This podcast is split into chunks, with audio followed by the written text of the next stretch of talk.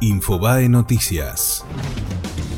El gobierno prepara duras sanciones contra los funcionarios del régimen de Venezuela. Macri ordenó prohibirles el ingreso o exigirles un visado. Se prevén alertas para bancos que manejan cuentas de los jerarcas de Maduro y no renovar la estadía de los diplomáticos apostados en Buenos Aires. La Corte Suprema de Estados Unidos consultará a la Casa Blanca en el juicio por IPF. Según los expertos, hay elementos que juegan a favor del país porque es muy posible que un gobierno como el de Trump escuche los argumentos de la Argentina.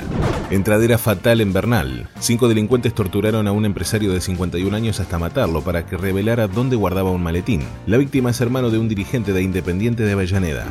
Veinte expresidentes de América Latina cuestionaron duramente a Francisco. Es por su llamado a la concordia en Venezuela y Nicaragua. Aseguran que esto puede entenderse como un pedido a los pueblos que son víctimas en un contexto donde no existe la democracia. Diego Maradona envió un emotivo mensaje para Rodrigo Mora. El astrofutbolístico publicó en Instagram una sentida carta dándole ánimo y apoyo al uruguayo que este fin de semana anunció su retiro del fútbol por una lesión en la cadera fue Infobae Noticias.